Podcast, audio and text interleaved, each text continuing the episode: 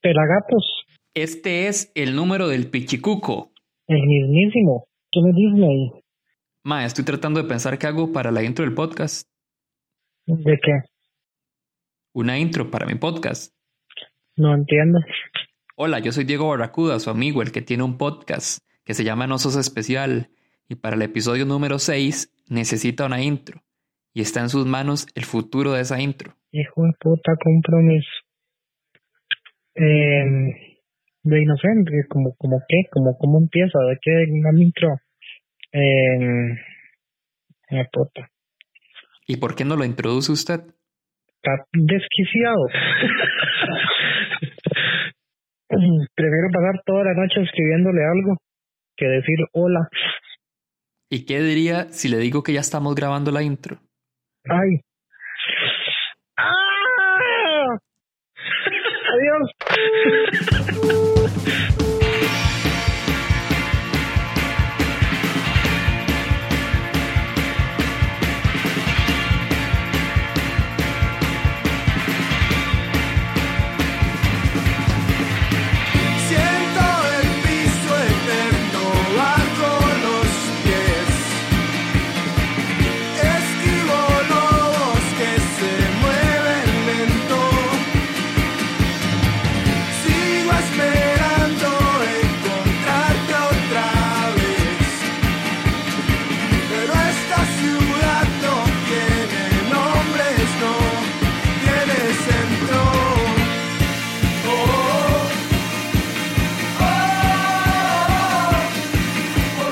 Bienvenidos al episodio número 6 de la primera temporada, oficialmente llamado Cuando tenés una mala entrevista de trabajo, parte 2, en el que les presentaré dos nuevas historias de dos nuevos invitados. Empezamos. Al salir de la universidad, el que es ingenuo cree que le espera un mundo de oportunidades. El que es cauteloso sabe que no es tan fácil encontrarlas. Y el que además es astuto sabe que los contactos o lo que llamamos las patas son muy importantes a la hora de buscar trabajo. Ok, bueno, la, la, la historia de mi entrevista fue como más o menos, de lo que me acuerdo, como en el año 2013. Yo estaba saliendo de la U, este, tenía como cero experiencia laboral. Él es Roberto D'Ambrosio y en el 2013 estaba terminando su carrera de arquitectura. Y bueno, como muchos universitarios estaba deseando terminar para salir a comerse el mundo.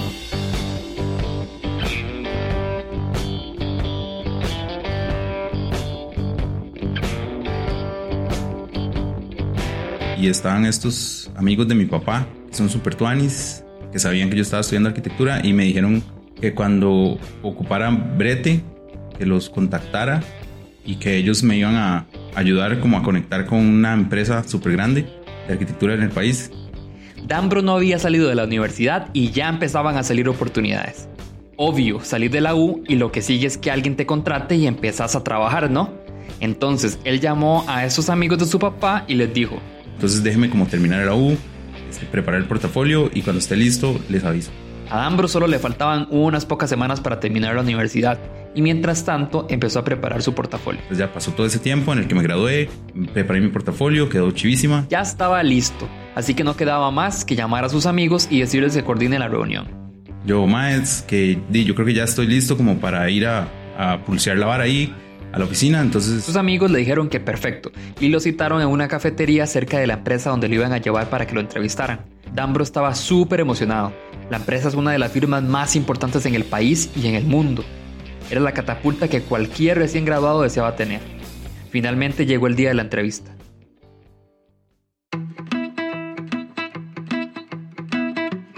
me preparé, me puse una chema como súper formal, un pantalón dockers, me acuerdo, unos zapatos cafés, ma, nunca me he visto como formal y yo, ok, vámonos.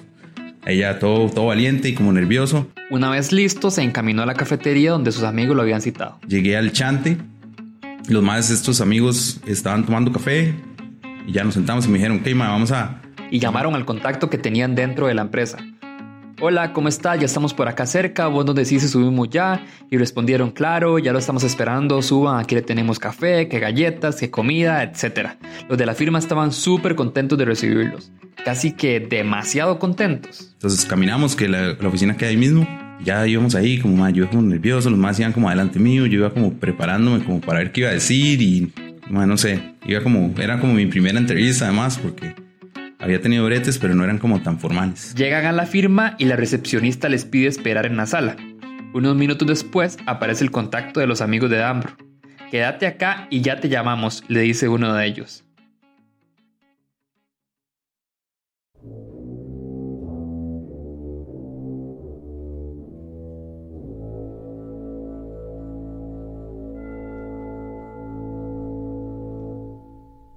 Entonces Dambro se quedó sentado y los ve hablar desde lejos. Ve que se abrazan, se sonríen. Luego uno de los amigos señala a Dambro y el contacto cambió la cara por completo. Parecía extrañado, como confundido y quizá un poco enojado. Entonces Dambro se acerca sin entender nada de lo que estaba pasando, mucho menos la razón por la cual el ma de la firma se había puesto como de mal humor. Dambro lo saluda y luego Entramos como a un pasillo de la oficina, donde había una compu, como en un rincón, y ahí como que el mae me dijo, mae, vení, sentate, que no habían dos sillas, el mae tuvo que jalar una, como para yo sentarme.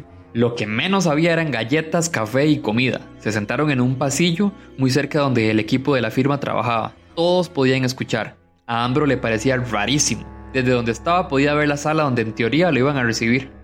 Pero todo bien, empezamos la entrevista. Y ya ahí como que el mae abrió el portafolio y lo empezó como a ver y, y a pasar las hojas y me empezó a preguntar unas varas como del, del y de cuáles a veces, o sea, me preguntó muy poco que cuáles eran mis intereses, no sé qué, la arquitectura, ok, perfecto. Y empezamos como a pasar ahí hojas y hojas. La entrevista iba particularmente rápido y este contacto, el arquitecto que lo entrevistaba, parecía tener la cabeza en otro lado. Cuando terminaron de ver el portafolio, la entrevista se empezó a poner súper, súper El rara. mae empezó como a preguntarme cosas de, de la U y que si yo me acordaba de tal profe, que si sabía esto de este mae, que si se acordaba de este otro mae. Empezaron a chismear. Ambos habían salido de la misma U y tenían muchas personas en común. La entrevista se desvió por completo. es raro, como, ¿por qué me está preguntando estas varas? Y en realidad era como una entrevista.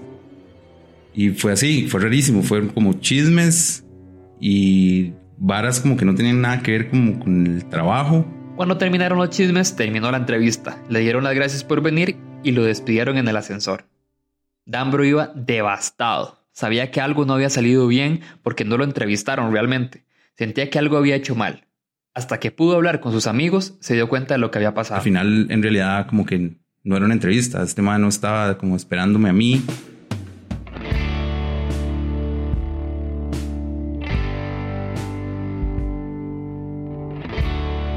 Sino que estaba esperando otra vara, que no sé qué era, pero estos más llegaron conmigo. Resulta que los amigos de Dambro son dueños de una cadena de joyerías y los de la firma pensaban que la reunión era para hacerles un nuevo proyecto a ellos, no para entrevistar al recién graduado.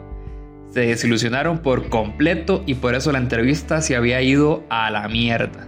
se quedó como el portafolio ahí, el man ni siquiera lo vio más, solo lo agarró y lo cerró y quedó como una compu de la compañía que quién sabe para qué usan esa compu y ahí quedó como perdido entre carpetas mi portafolio y de nada, fue como rarísimo porque no era una entrevista y fue súper mierda, me sentí súper mal después.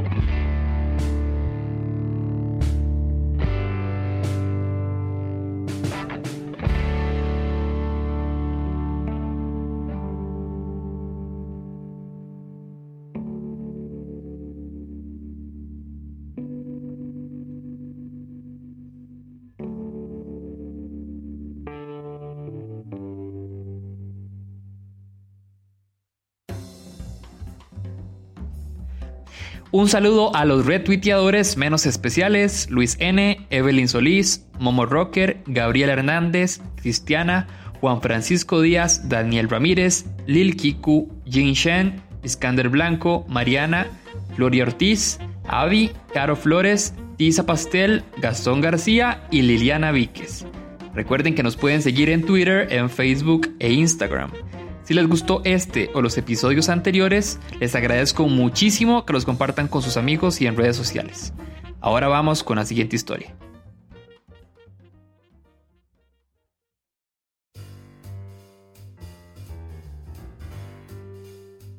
Muchos de los que trabajamos en diseño, en creatividad, en desarrollo web o trabajos parecidos, decidimos en algún momento de la vida ser freelance. Esto tiene muchas ventajas como ser tu propio jefe o administrar tu tiempo, pero al final también requiere invertir mucho de ese tiempo trabajando o buscando proyectos porque si no al final de la quincena no va a llegar la plata. Muchas veces llegamos dejando los pelos en el alambre y esto nos hace cuestionarnos si deberíamos buscar estabilidad en un trabajo de oficina. Esto me pasó el año pasado, a inicios del año pasado. Ella es Valeria, la primera en repetir una historia en el podcast. Si quieren escuchar su historia anterior, búsquenla en el episodio 2. Y bueno, Valeria ya tiene dos años trabajando como freelance. Como el año pasado, como por ahí de febrero, me dio una crisis. Como que uno no siempre tiene la certeza de que va a haber trabajo o que un cliente se va a ir y no va a pagar y empecé a preocuparme y a decir que yo necesitaba un trabajo como de 8 a 5, con un seguro y bueno, todo lo que requiere un trabajo de oficina. Entonces Valeria empezó a buscar un trabajo en el que pudiera calzar. Buscó en el periódico, en redes sociales, le preguntó a amigos que trabajan en agencias de publicidad. Empecé así como a buscar y ver y todo. Y me aparece un post de, en Facebook y el post era como enfocado a un creador de contenido. Entonces yo apenas lo dije, este es el trabajo, es este. Eh, yo, eso es más o menos una parte de lo que hago. Entonces, eso es pan conmigo, fijo, fijo, fijo, me quedo con ese trabajo. Entonces Valeria pasó la noche actualizando su currículum, armando una carpeta de trabajo y lo envió. Unos días después la contactaron, la citaron para una entrevista y Valeria obviamente aceptó.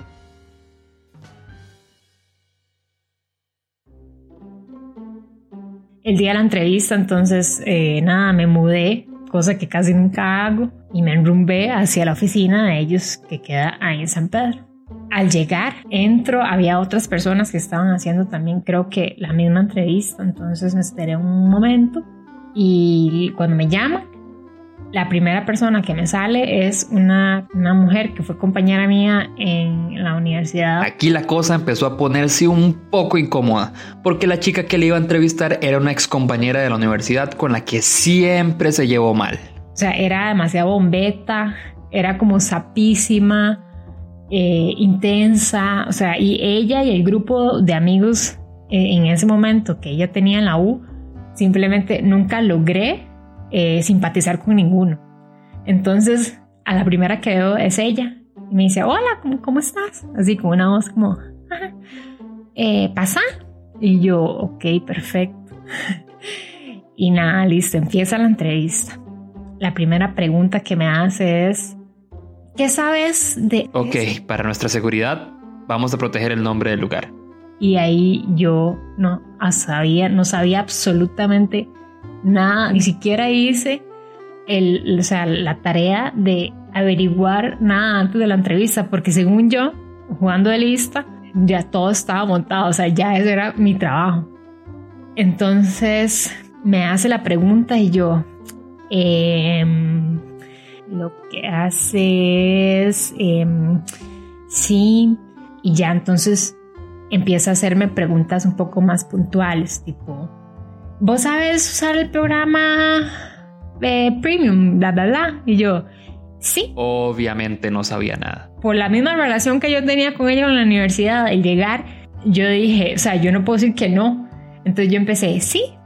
Y ella, ajá, ¿sabes hacer, eh, usar tal programa? Y yo, ajá, también sí, perfecto. Ajá. Que si sé hacer storytelling, así con esa voz como, ¿y sabes hacer storytelling? Y yo, sí ajá, contame, ¿dónde lo has aplicado? ¿Cómo? Y yo, como nunca había hecho storytelling, empiezo en, en, mi Facebook. Y ella, ajá, pero, pero ¿cómo? ¿De qué manera? Y yo, em, y ahí, justamente en ese momento, como que realmente decidí escaparme de la entrevista y dije, la verdad es que yo no sé qué estoy haciendo aquí en, esta entrevista. Yo no quiero trabajar en este lugar. Y, y las dos, porque eran dos muchachas, se me quedan viendo como, ¿qué le pasa a esta loca? Y yo, sí, eh, yo no sé qué estoy haciendo aquí. O sea, yo no quiero este trabajo. Eh, vine simplemente por, no sé, por una crisis que me dio, pero eh, no, no, no me interesa trabajar aquí. Eh, disculpen, disculpen por hacerles perder el tiempo. Y yo, eh, ¿me puedo ir? Y ellas, "Ah, em, por supuesto, sí, sí, sí. Y yo, bueno, buenas tardes, hasta luego. Y salí, salí de la entrevista totalmente eh, eh, empoderada, según yo, obviamente.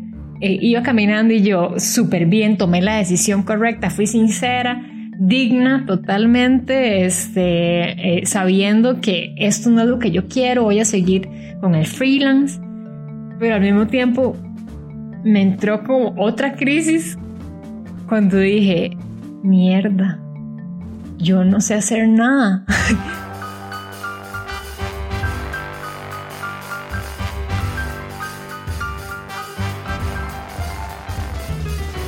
Qué perdedora, así, otra categoría.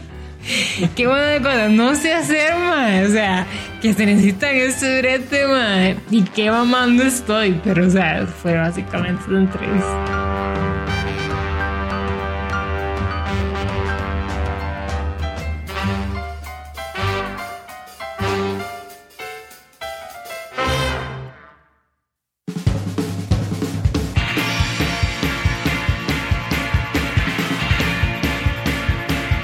Si no te quedó claro con la primera parte, espero que te haya quedado clarísimo con esta segunda. Muchos hemos tenido malas entrevistas de trabajo. No sos el primero ni serás el último porque no sos especial.